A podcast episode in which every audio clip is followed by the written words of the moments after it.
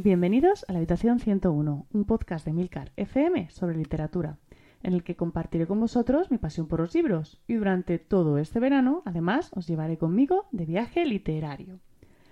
Hoy vamos a estrenar continente porque nos vamos a Oceanía, nada más y nada menos que hasta Australia, un país que creo que necesita pocas presentaciones.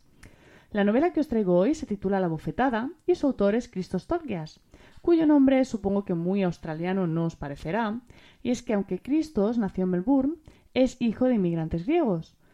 Tiene una larga trayectoria profesional en Australia, donde dos de sus novelas han sido adaptadas al cine y una, precisamente esta, esta última, a la televisión en forma de serie. También ha sido premiada varias veces. La bofetada empieza en una barbacoa familiar en la que se celebra el cumpleaños de Héctor. Él y Aisha, su mujer, eh, van a recibir a distintos familiares y amigos a la comida y bueno, durante este evento, aparentemente amistoso y desenfadado, uno de los invitados va a bofetear al hijo de otro y bueno, ahí se va a desatar el, el drama. Durante toda la novela vamos a ir viendo, desde el punto de vista de los diferentes protagonistas, las consecuencias que la bofetada ha tenido para ellos y no solo eso, claro, de paso vamos a ver también pues sus miserias y todo eso que no se cuenta en las barbacoas familiares, pero que está ahí, ¿no? Los secretos, las mentiras, vamos, lo que no se dice. Los personajes van a representar de alguna manera los diferentes grupos étnicos de la ciudad de Melbourne, que es donde transcurre la historia, y bueno, vamos a tener personajes de origen griego, indios, aborígenes, y bueno, obviamente con ellos van a aparecer también sus diferentes creencias religiosas, sus, mm, su cultura, y sus rasgos personales, ¿no? que van a tener cierta relevancia en la historia. En total vamos a tener ocho personajes narradores que son los que van a ir guiando la trama de, esta novela coral.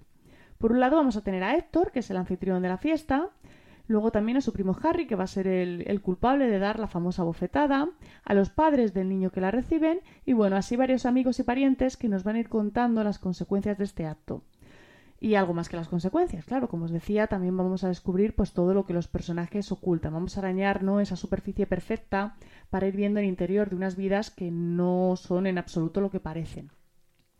El lenguaje, sobre todo los diálogos, está cargado de palabras malsonantes, ¿no? referencias sexuales y bueno, comentarios groseros sobre todo cuando les toca guiar a ciertos personajes. Con el cambio de punto de vista en la narración vamos a tener también cambios en los diálogos, en las formas de expresarse, también en lo que se ve y se piensa, ¿no? Porque vamos a tener un narrador omnisciente. Así que vamos a ir viendo como distintas percepciones de la realidad según a quién le toque estar en escena.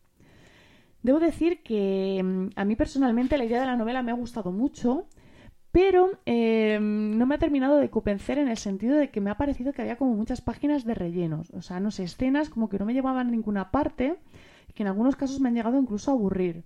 Entiendo que la intención del autor al final era contextualizar un poco a los personajes, pero bueno, al tratarse de una novela coral, ser tantos personajes distintos, como que resultaba un poco abrumador, ¿no? Tanta información que no tenía gran relevancia en la trama eh, dada pues para contextualizar, que es interesante, pero bueno, supongo que si te tomas la novela de otra manera.